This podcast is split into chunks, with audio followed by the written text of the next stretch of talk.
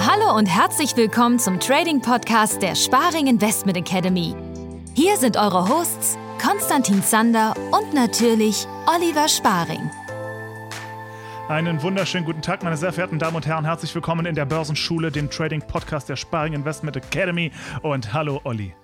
Hallo, Konstantin. Ich fühle mich immer mehr wie ein Alpha-Trader, wenn ich das sage. Ne? Immer der, der Trading-Podcast, der Sparing. Der, yeah. Du machst das auch immer souveräner. Ich finde das sehr, sehr gut. Oder? Oder? Ich, ja. ich, ich, ich, ich übe das heimlich vorm Spiegel, jeden Tag. Gut, mein Lieber, wie geht es dir? Das ist das erste Mal, glaube ich, dass wir an einem Sonntag podcasten. Kann stimmt, stimmt. Ähm, ich habe sehr, sehr gute Laune. Der HSV hat gerade gegen Tabellenführer Darmstadt 5 zu 0 gewonnen. Mehr geht nicht. Ein Traum Boah. von Sonntag. Das heißt, heute wird gefeiert. Marni ist wahrscheinlich auch völlig aus dem Häuschen. Ja, ja, ja, ja. Hier Super. ist richtig dann, dann, dann, gratuliere ich von Herzen, äh, auf dass du irgendwann der Sponsor vom HSV wirst. so sieht's aus, genau. Das ist der Plan. Und bei euch?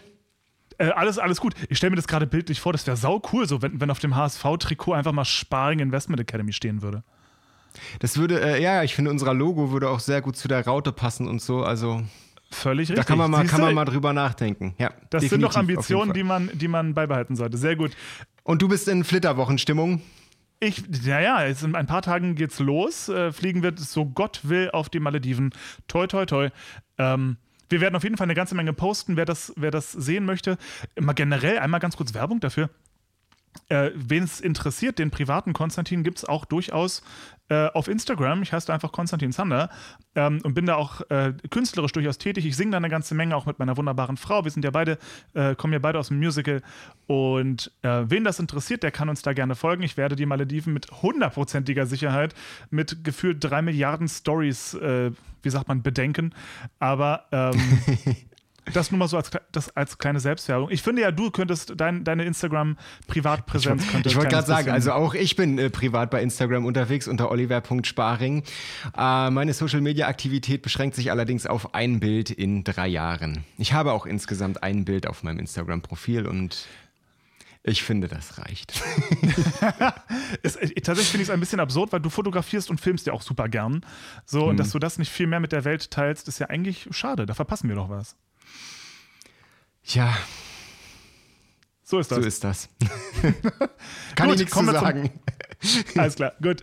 Äh, kommen wir zum Thema. Heute geht es um das Thema Shorten und vor allem die Unterschiede zwischen Aktien und Futures. Da gibt es nämlich große, große Unterschiede, allein was ja. die Moral dahinter angeht. Ähm, wo ist denn der größte Unterschied? Wo fangen wir denn an? Ähm, ja, grundsätzlich im, im Gedanken, der dahinter steckt. Also äh, kurz mal zum Shorten allgemein. Was ist, was ist Shorten? Wenn ihr eine Short-Position aufbaut, dann heißt das, dass ihr ein bestimmtes Börseninstrument, also eine bestimmte Handelsklasse, leer verkauft. Das bedeutet, ihr verkauft etwas, was ihr noch nicht besitzt. Da gehen jetzt vielleicht bei einigen schon so ein bisschen die Alarmglocken an. Ähm, ich habe mich da zum Beispiel neulich einmal mit einem Freund drüber unterhalten, der mit Börse so gar nichts am Hut hat und der meinte, also das ist ja völlig verwerflich und das geht ja gar nicht. Wie kannst du denn etwas verkaufen, was du nicht besitzt? Ähm, aber grundsätzlich ist dieses, ist dieses Shorten eigentlich erstmal unproblematisch so. Warum solltest du nicht etwas verkaufen, was du nicht besitzt?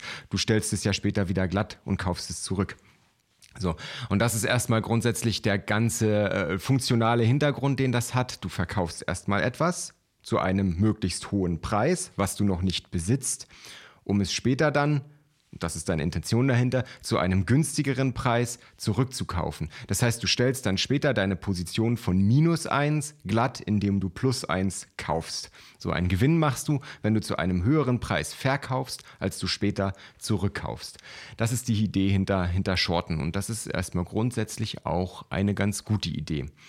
Jetzt kann man das, wie du schon richtig gesagt hast, sowohl in den Aktienmärkten tun, als auch in den Future-Märkten bzw. den Rohstoffmärkten. In beiden verschiedenen äh, Richtungen hat das Ganze aber ganz unterschiedliche Hintergründe. Aktienshorten ist aus meiner Sicht moralisch und auch ganz im Allgemeinen problematisch. Future, Futures shorten, Rohstoffe shorten wiederum nicht. Warum ist das so? Ähm, wenn ich eine Aktie shorte, dann gehe ich ja erstmal von fallenden Preisen in diesem Unternehmen aus. Ja, also äh, ich, ich habe irgendwo den Hintergrund, äh, dass ich, dass ich sage, dieses Unternehmen wird wahrscheinlich in den kommenden Wochen bis Monaten an Wert verlieren, der Aktienpreis wird sinken und äh, daran möchte ich gerne partizipieren und einen Gewinn damit machen. Das Ganze erstmal schön und gut. Man muss aber bedenken, in dem Moment, wo du so eine Aktie leer verkaufst, gehst du ja einen Verkauf ein, logischerweise. Das bedeutet, du sorgst in diesem Moment oder leistest in diesem Moment erstmal einen Beitrag dafür durch deinen Verkauf, dass die Aktie sogar noch mehr Druck erhält. Das ist jetzt vielleicht weniger problematisch, wenn wir Privatpersonen das tun. Ganz ehrlich, ob jetzt irgendwie ähm, Olli Sparing aus Halstenbeek, selbst wenn ich jetzt als Privattrader mal eine größere Position shorten würde oder so, das würde jetzt nicht den großen Einfluss irgendwie auf die Aktienposition im Allgemeinen haben. Allerdings wenn das Ganze ein großer Hedgefonds durchführt, wo wirklich, wirklich viel Geld dahinter steckt, dann kann dieser Hedgefonds durch seine Short-Position den Kurs der Aktie aber natürlich sehr wohl maßgeblich beeinflussen. So, und hier wird es schwierig. Allgemeine Investmentfonds, und dazu zählen auch ETFs, die dürfen nicht shorten. Es gibt zwar auch sogenannte Short-ETFs, habt ihr vielleicht schon mal gesehen, aber das ist, äh, das ist kein ETF, der das Ganze irgendwie physisch durchführt. Das heißt, die, äh, ihr wisst ja, es gibt physisch replizierende, es gibt synthetisch replizierende ETFs. Die physisch replizierenden, die kaufen die ETFs tatsächlich. Die synthetischen ETFs, die äh, wickeln das ganze Geschäft über so einen Swap-Partner ab. Ähm, wenn ihr wissen möchtet, wie das genau funktioniert, wir haben dazu auch schon YouTube-Videos gedreht, könnt ihr euch das gerne einmal anschauen. Aber ähm, so ein Short-ETF, der shortet also nicht die Aktien, sondern das läuft immer synthetisch über einen Swap-Partner. Ähm, grundsätzlich physische Investmentfonds, die Aktien shorten, so etwas gibt es nicht, das ist verboten. Was es allerdings schon gibt, sind diese großen Hedgefonds, wie gesagt, und die dürfen Aktien shorten.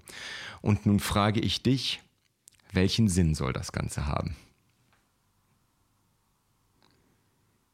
Das fragst du mich wirklich, also nicht unsere Zuschauer, sondern mich. ja, das frage ich dich wirklich.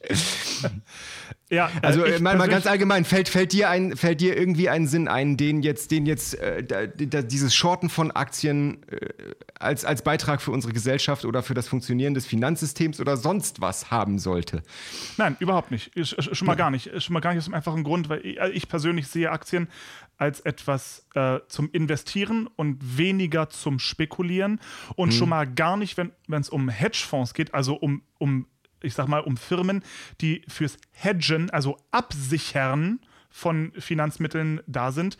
Ähm, dass die überhaupt auf fallende Preise spekulieren dürfen mit den Geldern, die die im Hintergrund haben, ist eigentlich abstrus, weil hm. die haben eben die Macht, äh, die Preise mit ihrem Short-Selling äh, in, ins Verderben zu knallen. Und das, äh, die Macht sollte keiner das, haben.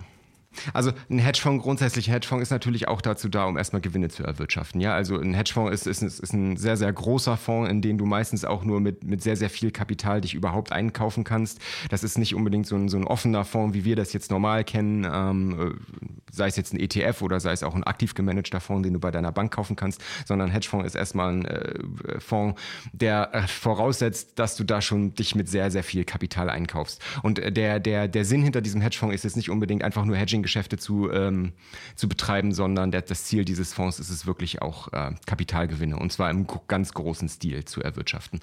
Ähm, aber wie du schon, wie du schon richtig gesagt hast, also natürlich äh, die, die Erlaubnis äh, von den Behörden, dass Hedgefonds dieses Short-Selling durchführen dürfen, dient allein dem Hedgefonds. Das heißt, ähm, und die, die Hedgefonds, die verdienen sich damit durchaus eine, eine goldene Nase, wenn es mal wirklich zu, äh, zu Kurseinbrüchen kommt.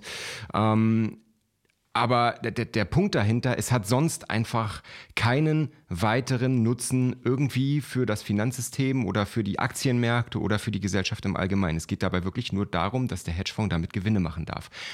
Die Folgen sind aber tatsächlich teilweise wirklich verheerend. Ähm, nehmen wir mal einfach ein, ein Beispielunternehmen, das eigentlich gesund arbeitet, das, in, das vielleicht sogar in einer gesunden Branche unterwegs ist, was aber gerade mit äh, vorübergehenden Problemen zu kämpfen hat.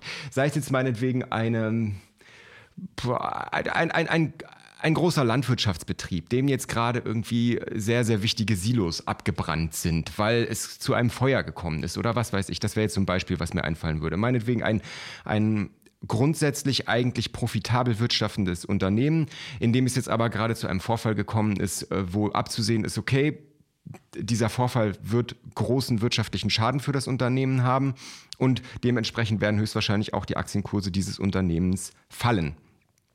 So, was jetzt die Hedgefonds machen, ist, die äh, haben natürlich ihre Analysten, die äh, wissen ganz genau, wann solche äh, fundamentalen Vorfälle passieren.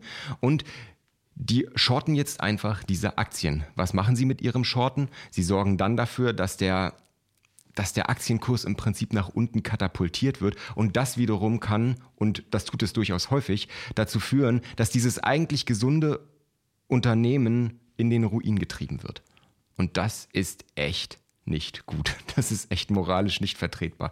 Ähm, ganz spektakulärer Fall, äh, wo es mal in die Gegenrichtung ging, könnt ihr euch sicherlich oder können sich sicherlich viele von euch dran erinnern, war letztes Jahr die GameStop-Geschichte.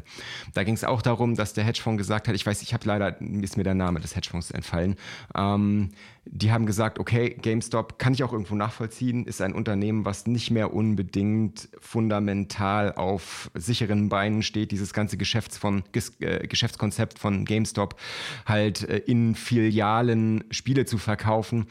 Das hat so eventuell keine Zukunft mehr, weil die meisten Spieleverkäufe mittlerweile digital ablaufen, äh, direkt über die Online-Stores von Sony PlayStation, von Xbox, von, äh, von den, von den PC-Online-Anbietern, äh, von Spieleanbietern. Ähm, und dementsprechend ist dieser Hedgefonds da im großen Stile short gegangen. Und der hat die GameStop-Aktie wirklich bis kurz vor den Ruin getrieben. Und dann äh, gab es diesen spektakulären Fall, wirklich, was es so vorher in dem Stile noch gar nicht gegeben hat, dass sich sehr, sehr viele tausend äh, private Investoren auf Reddit, das ist eine Online-Plattform, verabredet haben und gesagt haben, wir geben diesem Hedgefonds jetzt Konter. Und wir kaufen diese GameStop-Aktie jetzt im großen Stile und das haben sie dann auch gemacht, alle zur selben Zeit, am selben Tag. Und das hat dann tatsächlich dazu geführt, dass die äh, GameStop-Aktie um mehrere Dutzend Prozent an diesem Tag wieder im Wert gestiegen ist. Und das hat diesen Hedgefonds tatsächlich völlig aus dem Gleichgewicht gekegelt und äh, ebenfalls bis an den Rand des Ruins gebracht. Das hat in unserer Branche tatsächlich die Gemüter sehr gespalten. Es gab äh, tatsächlich diejenigen, die gesagt haben, dass das, das geht gar nicht, das war moralisch völlig verwerflich und dass, dass sowas muss blockiert werden, dass da irgendwelche Spre Preisabsprachen stattfinden können und dann so ein großes Hedgefondsunternehmen, wo ja wirklich auch viele Investorengelder dahinter stecken, äh, so an den Rand des Ruins drücken können. Auf der anderen Seite haben die Reddit-User in dem Augenblick nichts Illegales getan und eigentlich auch das gemacht, was die großen institutionellen Trader auf täglicher Basis machen. Ähm, und insofern, ja, gab es dann halt auch die andere Seite, die sich so ein bisschen ins Fäustchen gelacht haben und gedacht haben, ja, Mensch, siehst du auch, die Großen kannst mal treffen. Also, äh, um da aber jetzt nochmal ein Fazit runterzuziehen, ähm, dieses Short-Selling im Aktienbereich, das muss es nicht geben. Das hat absolut keinen Nutzen, außer eben für die Shortseller, die da versuchen, irgendwie ihre Gewinne äh, daraus zu ziehen, kann aber auf der anderen Seite einfach für kleinere Unternehmen, die, die vielleicht einfach nur mit temporären Problemen zu kämpfen haben, kann das wirklich verheerende Folgen haben, die überhaupt nicht nötig gewesen wären. Und das ist einfach so, aus meiner Sicht jedenfalls, nicht in Ordnung. Es beeinträchtigt auf jeden Fall die Fairness der Börsen und eigentlich sind der Börsen dafür da, eben, dass ein sehr fairer Handel stattfindet. Ähm, und wir haben es ja nur gesehen jetzt in, in sehr breit, auch in, im, der, der gesamte Tech-Sektor ist ja in den letzten Tagen, auch bedingt durch Omikron und so, nochmal ganz schön in Bedrängnis geraten. Mhm. Ähm, aber die konnten sich alle mittlerweile wieder halbwegs fangen. Und mhm. das ist halt so, ein Kurs darf auch mal fallen, das ist schon in Ordnung. Nur ähm, wenn es allein aufgrund von der Einschätzung, sage ich mal, eines oder ein, von ein paar Hedgefonds dazu führt, dass ein Unternehmen vielleicht aus, komplett aus dem Rennen gekickt wird, ähm, hat das mit fairem Wettbewerb nichts mehr zu tun, weil da nutzt einfach eine Institution, sage ich mal, äh, eine Machtposition aus, die ich nicht, die wir alle eigentlich ja. so nicht ganz unterstützen können. Ähm, ja, eine absolut. Frage habe ich nur ganz kurz zum, zum, zum Thema ähm, GameStop, weil wir da gerade kurz waren. Weil ein mhm. paar Sachen habe ich nicht ganz verstanden. Einmal ist nicht effektiv der Schuss voll nach hinten losgegangen, weil der, der, der Preis der GameStop, äh, GameStop-Aktie ist ja dann erstmal massiv gestiegen, was ja ein umso lukrativerer Ort war für Shortseller, dann Short zu gehen. Noch höher. Jein, also äh, grundsätzlich hatten wir erstmal diese riesen Short-Position von dem Hedgefonds, der, äh, der halt, wie gesagt, auf fallende Preise gesetzt hatte und ähm, diese Short-Position, die wurde in dem Sinne dann von den Reddit-Usern, von den privaten ähm, Tradern torpediert, kann man fast sagen.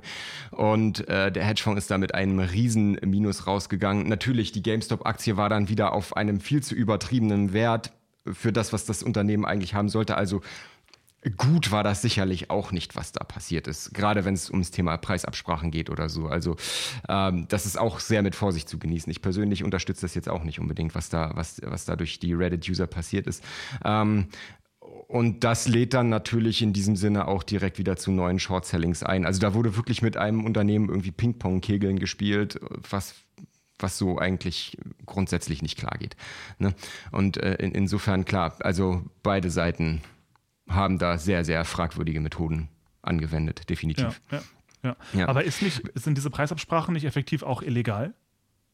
Ähm, die, theoretisch sind Preisabsprachen immer illegal, gerade im kommerziellen Sinne. Ähm, was jetzt natürlich äh, einfach so noch nicht in diesem Rahmen und in diesem Umfang auch stattgefunden hat, ist, dass sich einfach wirklich private Trader abgesprochen haben, um so eine Das Aktion waren ja nicht mal Trader, das waren ja einfach GameStop-Fans, die war, gesagt haben, wir absolut, jetzt, absolut. Das waren teilweise auch einfach ganz normale Leute, die vorher mit Börse noch nie was zu tun hatten. Absolut, ja. absolut. Und ähm, ich glaube, damit hat man die Börsen tatsächlich auch so ein bisschen auf dem falschen Fuß erwischt. Das, das, damit hat auch keiner so wirklich gerechnet, dass das in dem Umfang und in dem Maße funktioniert, wie es dann das letztendlich getan hat. Ähm, insofern, ja, äh, bin, bin, gespannt, was das eventuell jetzt noch für, für längerfristige Folgen haben wird. Nur ist die ganze Geschichte ja auch schon eine Weile her. Aber wir können davon ausgehen, dass das jetzt nicht irgendwie dafür äh, zur Folge hat, dass jetzt den Hedgefonds das Shorten verboten wird. Ähm, ja, nichtsdestotrotz, die Aktienpreise, die pegeln sich eigentlich auch ohne Short-Selling ganz normal von alleine ein. Wenn eine Aktie oder wenn es zu fundamentalen Problemen kommt, dann kommt es auch zu verstärkten Verkäufen durch Aktienbesitzer und das wiederum lässt natürlich dann genauso die, Falle, äh, die, die Preise fallen. Ähm, dazu brauchst in, in, in, in der Regel keine, keine Short-Seller an den Aktienmärkten. Insofern, ja. Ähm, was das Hedging angeht, da gibt es ganz andere Möglichkeiten, sich gegen gefallene Preise abzus abzusichern. Dass das möglich sein muss, ist absolut klar, da sind wir uns einig, aber das muss man nicht unbedingt durch Aktien-Short-Selling tun. Das kann man, da gibt es dann auch einfach andere Möglichkeiten, das über Derivate zu tun, seien es jetzt Futures, Optionen, sogar CFDs. Ähm, die dann, die dann aber keinen, äh, keinen Einfluss einfach auf irgendwelche kleinen Einzelunternehmen oder so haben.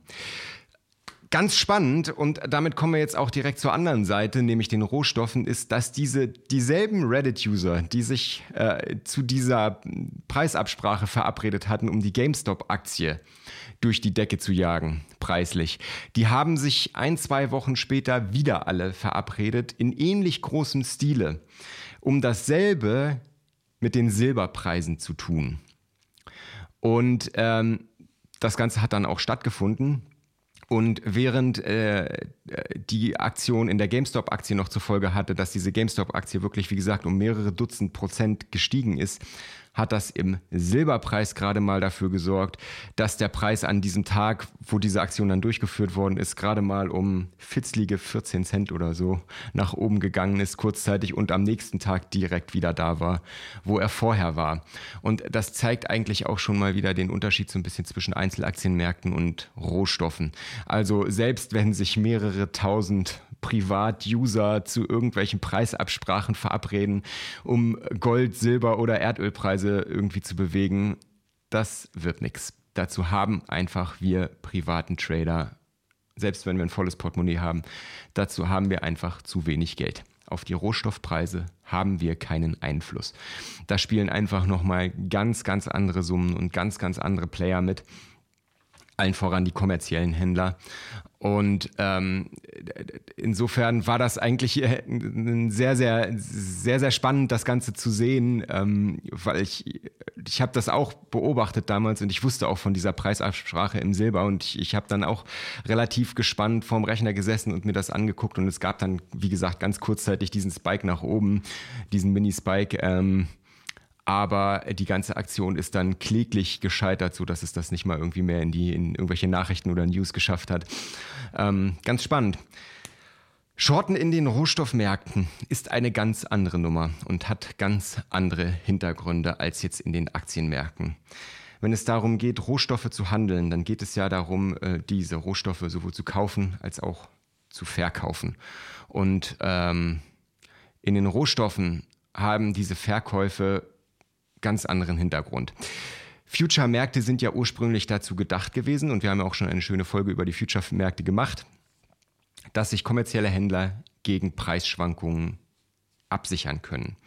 Und diese Future-Märkte heißen Future-Märkte, weil dabei ein Geschäft abgeschlossen wird, welches in der Zukunft stattfindet. Das heißt, äh, angenommen, wir haben jetzt mal einen Kaffeebauern auf der einen Seite, der Kaffee verkauft und auf der anderen Seite Starbucks, die Kaffee für ihr Geschäftsmodell brauchen und kaufen müssen, dann äh, möchten die beiden vielleicht Planungssicherheit haben und es ist jetzt der Monat, das ist jetzt der Monat März und ähm, Beide Seiten halten den Preis gerade für attraktiv und wollen den jetzt gerne einlocken. Äh, die Firma Starbucks benötigt allerdings erst im September ihren Kaffee. Dann schließen beide Seiten einen September-Kontrakt ab und dann verkauft der Kaffeebauer sozusagen einen Future-Kontrakt an die Firma Starbucks, Starbucks mit dem Ablaufdatum September. Und dann hat der der Konsument, also in dem Fall Starbucks, der Nutzer dieser Ware, hat Preissicherheit, hat Planungssicherheit. Sie wissen, dass sie im September ihren Kaffee geliefert bekommen. Es ist geregelt, welche Qualität er haben muss, zu welchem Preis, in welchen Mengen der geliefert werden muss, etc. pp. Und so haben beide Seiten sozusagen ihre Planungssicherheit und haben ein Geschäft für die Zukunft abgesichert. In dem Moment hat der Kaffeebauer ja aber auch eine Ware verkauft, die er in diesem Moment noch gar nicht hat. Es ist im Prinzip relativ ähnlich dem Short-Selling, was wir auch in den Aktienmärkten haben. Aber hier seht ihr schon, dass das Ganze hat einen viel sinnvolleren und auch fundamentaleren Hintergrund. Jetzt kommt natürlich immer häufig dieses, dieses Spekulantenthema. Ähm, dürfen, dürfen, darf auf Rohstoffe spekuliert werden, ja oder nein? Das ist jetzt natürlich ein sehr, sehr komplexes Thema, in das wir in dieser Podcast-Folge auch gar nicht zu tief einsteigen wollen. Wen das Ganze interessiert und ich muss für mich persönlich sagen, das ist eines der Themen, die mir als Trader ganz besonders auch am Herzen liegen, weil ich es sehr wichtig finde, ähm, dass da so ein bisschen aufgeklärt wird.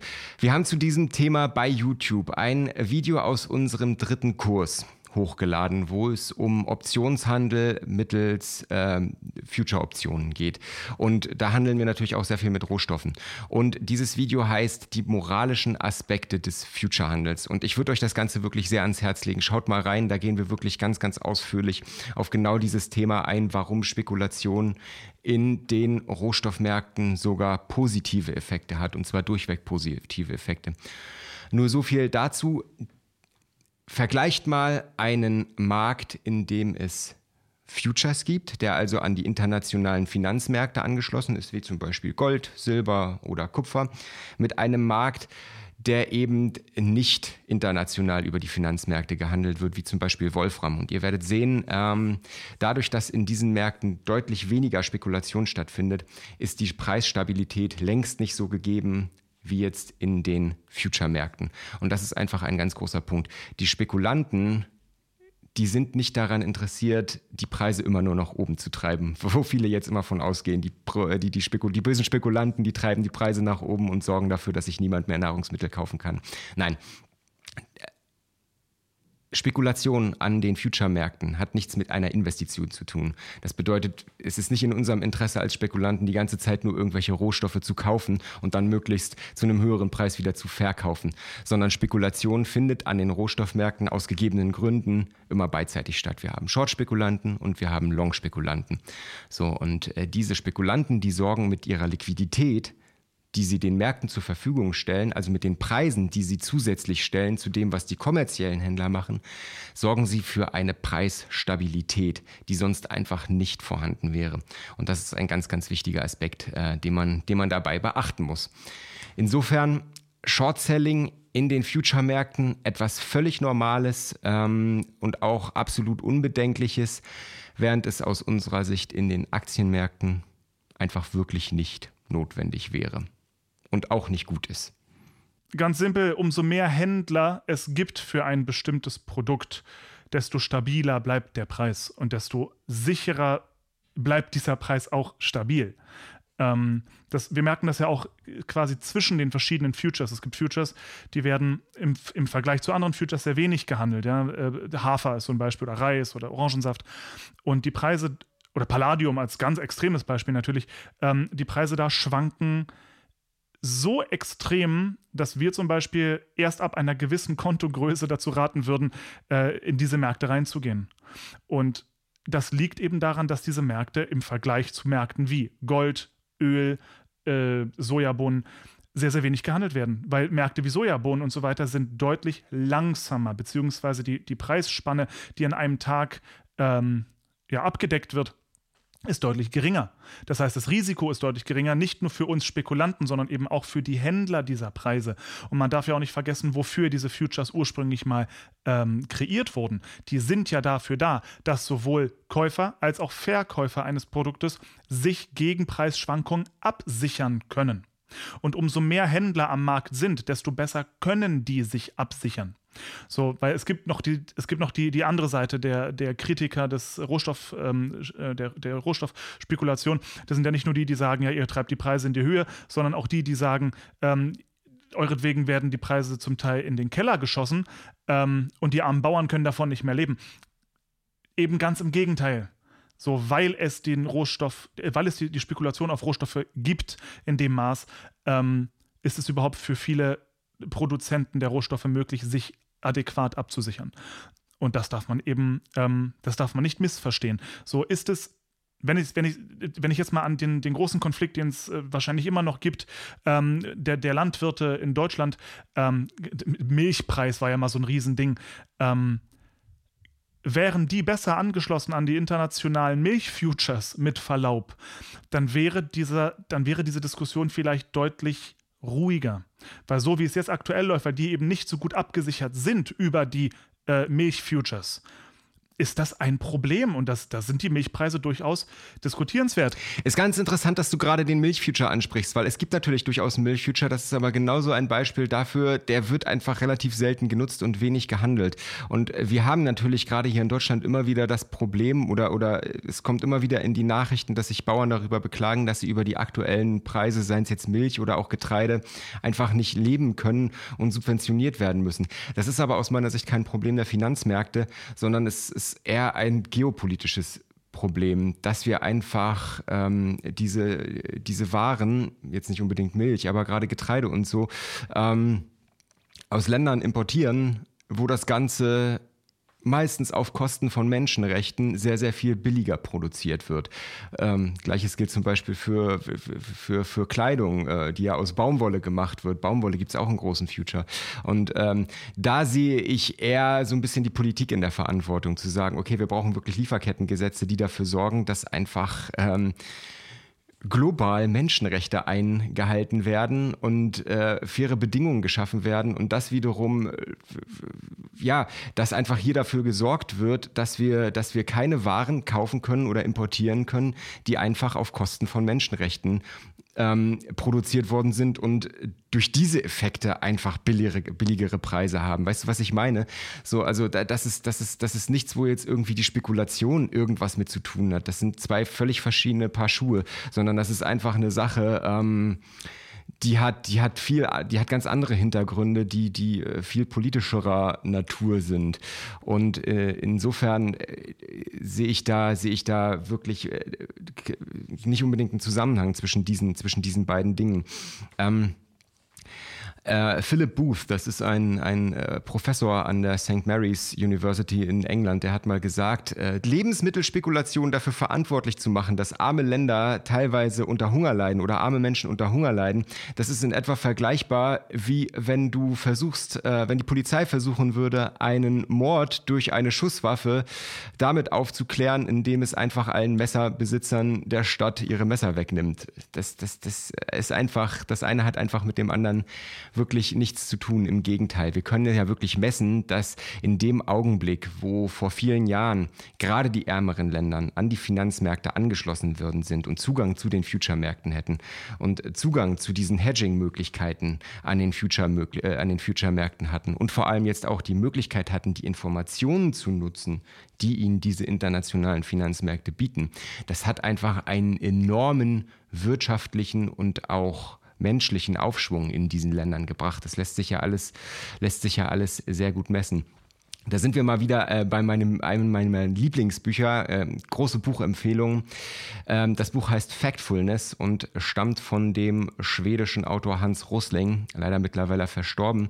Der Gute war ein Statistiker und hat einfach mal in seinem Buch anhand diverser Daten und Statistiken aufgezeigt, dass es der Welt eigentlich besser geht, als die meisten von uns vielleicht denken würden und dass wir einfach grundsätzlich auf einem viel besseren Weg als Menschheit sind, als die meisten von uns vielleicht denken würden. Ist auf jeden Fall sehr, sehr lesenswert und äh, liest sich aus meiner Sicht auch sehr, sehr unterhaltsam. Also schaut mal, schaut mal unbedingt rein.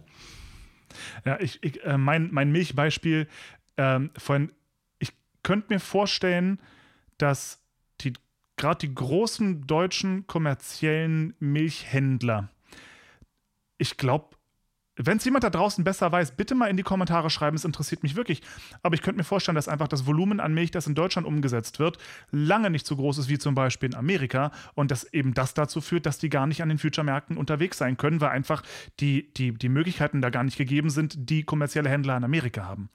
Ähm, und das finde ich unglaublich schade, weil ich glaube eben, dass gerade die Ungerechtigkeiten, die den Landwirten widerfahren, besser abgefedert werden könnten, wären sie stärker an den internationalen Milchfuture-Märkten oder an dem Milchfuture-Markt vertreten. Ich glaube, also das ist jetzt zumindest meine Theorie, aber das bitte mit äußerster Vorsicht. Wenn jemand da draußen Informationen hat, wie das tatsächlich ist, ob die deutschen Milchhändler an den Future-Märkten unterwegs sind, das äh, wird mich wahnsinnig interessieren. Gerne in die Kommentare damit. Gibt es Milchexperten unter euch?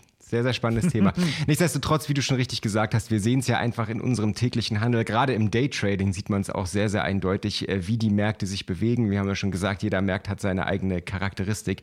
Und äh, es lässt sich ganz, ganz klar und eindeutig feststellen, dass die sogenannten dünneren Märkten, in denen also nicht so viel Liquidität herrscht und in denen entsprechend auch nicht so viele große kommerzielle und auch spekulative Kräfte tätig sind, dass die sich einfach vollkommen willkürlicher und auch volatiler bewegen als jetzt halt Märkte, in denen, ähm, in denen viel Liquidität herrscht und in denen auch viel spekuliert wird. Spekulation sorgt an den Future-Märkten sowohl auf der Long-Seite als auch auf der Short-Seite definitiv für Preisstabilität und das ist eine gute Sache. Und nur mal für alle, die das immer noch nicht ganz verstanden haben, ähm, die Menschen, die an den Future-Märkten verkaufen, also die Bauern, die ihr Produkt an den Future-Märkten verkaufen, ich sage jetzt blasphemisch Bauern, es sind ja meistens keine tatsächlichen Landleute, sondern die größeren Konzerne dahinter, ähm, aber das sind eben die Produzenten, die short gehen. Nur einfach, weil viele Leute das nicht ganz verstehen. Ja, dass natürlich die Verkäufer des Produktes auch dementsprechend an den Future-Märkten verkaufen müssen um ihr Produkt zu verkaufen. Das heißt, Short-Selling als solches ist man nicht böse, sondern einfach ein ganz normaler Teil dieser Märkte. Genau. Wollte ich nur los. Dieses ganzen Systems. Absolut. Richtig. Gut, Olli, dann vielen herzlichen Dank für die heute etwas längere Folge. Ähm, ich wünsche dir noch eine traumhafte Woche. Euch allen da draußen gute Trades und auch eine wunderbare Woche. Macht es gut. Bis zum nächsten Mal. Ciao. Macht's gut. Ciao. Bis zum nächsten Mal. Dank fürs Zuhören. Schickt uns eure Fragen und Anregungen gerne per E-Mail oder per WhatsApp. Bis zum nächsten Mal.